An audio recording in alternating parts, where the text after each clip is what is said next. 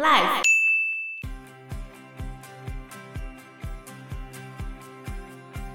对啊，一旦婚姻中出现什么讨厌的事情，他们就会怀念结婚前那个放纵自我的幸福日子，就离婚吧。而且离婚就可以回他自己的家，而且很多是女生提的哦，女生提的比较多。因为她觉得我就跟你结婚又没有比较好。 Hello，大家好，我是 Joe。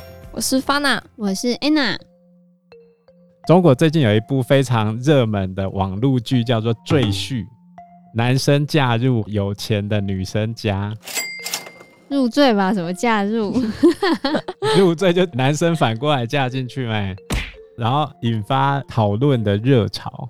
所以我不想努力了，就从这边来的嘛，是吗？所以这就是从这部剧里面来的。对吧、不想努力的我可以找阿姨当赘婿吗？有些人喜欢，有些人不喜欢。所以那个男生嫁进去之后，就是过着很好的日子嘛。对吧、他就帮他们家经商啊，然后最后闯出一番事业这样子。可以少奋斗五十年。那是很幸运吧？对啊，因为中国他们再来就会有三千万个结婚难民，我们怀念他们。就娶不到老婆啊。因为男生跟女生的人口比例失衡嘛。冻没掉啊啦，这这瓦古无垮掉啊！对啊，你知道为什么吗？为什么？一台话，所以大家都只想生男生。对啊，那如果不小心怀到女生呢？堕胎啊，拿掉啊，在明朝或清朝的时候，有些地方会有一个陋习，就是孕妇在生小孩的时候，她会在房里面准备一盆水，然后里面有毛巾。如果生出来是女生的话，就直接把头压下去，啊，就说没活下来。然后直接布就包着就送出去了。有些更狠的地方就是会拿去卖掉，可以补什么可以补？嗯补身体啊。你这讲很可怕欸、我以为只是胎盘而已。你以为是饺子是吗？嗯，方娜有看过《饺子》这部电影吗？没有方娜已经不知道了。天 哪，时代的眼泪。饺子是什么电影？反正就在讲说，有些人会吃胚胎做成的饺子，可以回春。胚胎是指还尚未发育成婴儿身体的，已 经那个有形状、已啊，经有形状哦已啊经，出来啦，胚胎已经生出来的。有点算是绕贴绕掉的那种。对，拿掉的哦或者是那一种的，对。然后里面还有说，就是男的比较好，男婴更好这样子。其实是一部恐怖电影，把胚胎拿去做成饺子，然后据说吃这个的话可以养颜美容。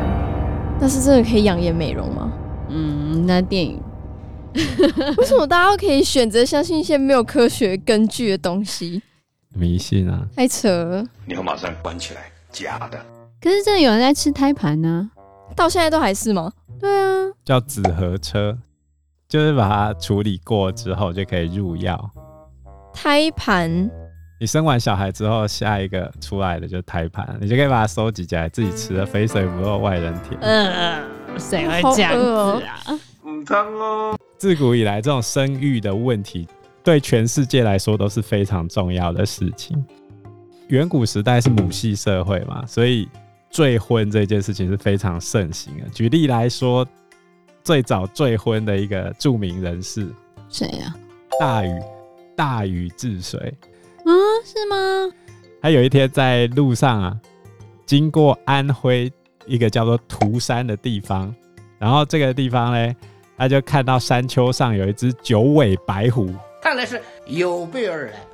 这一只白狐遥望着大禹，然后竟然就对着他开始唱歌，然后他后来就上山就跟那个白狐在一起了，这两个年轻人不讲武德，就嫁进白狐他们家狐狸，九尾妖狐哎、超屌了好不好？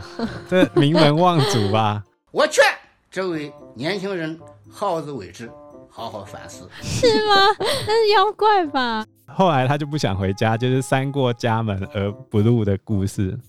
乱讲。真的啦，故事就是这样子，好不好？哪是那不什么是因为他认真治水，所以三过家门而不入吗？也许是他不想回家，九尾妖狐太凶猛了之类你的在。乱 讲， 后面还有几个有名人士啊，比如说李渊，唐太祖李渊，他为了娶他的老婆雀屏中选，知道吗？他为了娶这个窦公主，必须要经过一个考验嘛，就是他的岳父搞来一个屏风，上面有两只孔雀，他让来求婚的人要射两箭，刚好都射中那个孔雀的眼睛，你就可以娶我女儿。然后后来他就射中了。按传统文字的点到为止，他已经输了。就叫雀屏中选。所以这个都是赘婿的有名人物啊，一直演变到现在，再加上一胎化的影响之下，中国反而是华人社会最快转型成男女平等的地方。对啊，因为你男生跟女生啊都只有一个，所以就会宠成小公主或者小王子、小皇帝。是惹不得的。这造就了一件事情，就是中国的离婚率很高吗？超高。，你猜猜看，我猜二零一八年北京的离婚率，五十趴，超接近的。对，真的吗？五十一哦，四十八点三，四十八点三，对啊，很高吧？几乎就是两对就离婚一对，让你猜为什么他们会离婚？没办法生育吗？不是，你觉得离婚的理由是什么？离婚的理由是什么？不对盘，你要把自己的身份化成那个小公主的心态。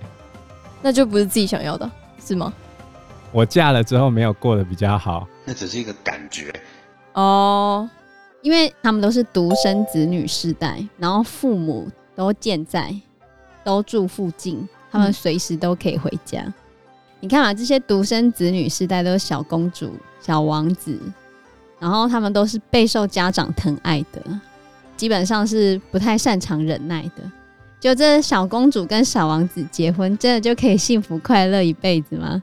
怎么可能？ 对啊，当然不行。彼此吵架吵一吵之后，然后就离婚了。因为家是最好的避风港。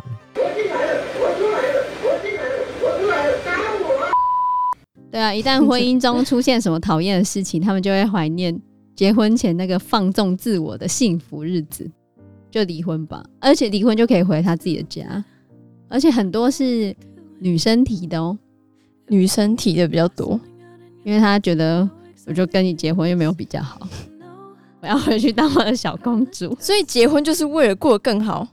啊、不不然然呢你为什么要结那我婚？想要结婚，结婚没有过得更好，你为什么要 结婚？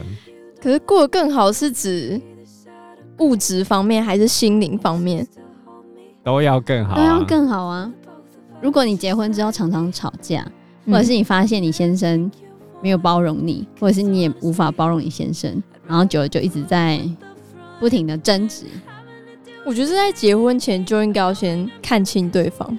看清了所以就离婚了可。是独生子女的容忍力是比较低的，可怜呐、对啊，因为你平常在家里，你都会跟你爸妈 argue argue 完之后，你爸妈就给你会，你想要的。或者是跟你沟通嘛。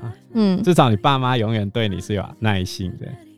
而且那些独生子女，他们通常是四二一家庭啊，就是他们有就爷爷奶奶、外公外婆四个嘛，然后爸妈两个，所以等于六个人宠他一个、欸。那他现在要跟另外一个也是六个人宠一个的在一起， 如果惹翻了是不好办的。所以我们今天要来介绍的就是这本书，叫做《中国的人口危机》。中国的人口危机到底从何而来呢？这本书是由日本讲坛社的副总编辑近藤大介所撰写的，它里面讲到几个中国目前面临的问题：结婚难民、空巢青年、五亿老人。中国即将迈入这样的一个超高龄大国的危机，到底该怎么办呢？五亿的老人 对啊，很多哎、三分之一。因为他们少子化、啊，所以刚才安娜不是讲四二一吗？嗯，最后那六个都是老人，只剩下一个年轻人而已。所以他一个人要养这些人。原本是对啊六个养他一个，接下来变成一个他养他六个啊、而且现在大家寿命都比较长，对很啊多都活到八九十岁。所以你想一想啊，你爸妈养你也许是一二十年，嗯可是反过头来，你爸妈六十五岁退休，你可能还要养他三十到四十年。好累哦，而且那些社会底层的人怎么办啊？所以你需要 COVID 1 9吗？需要所以你觉得他们是？ 你这超政治不 正确，不行啊！所以你觉得他们是故意的吗？ 来去解决这些老人？这有样太可能欸诶、如果这样讲的话 这，样太坏了。因为有啊，刚开始 COVID 1 9的时候，就有人说这就是为了解决老人而发明出来的病毒，好坏哦。那有解决吗？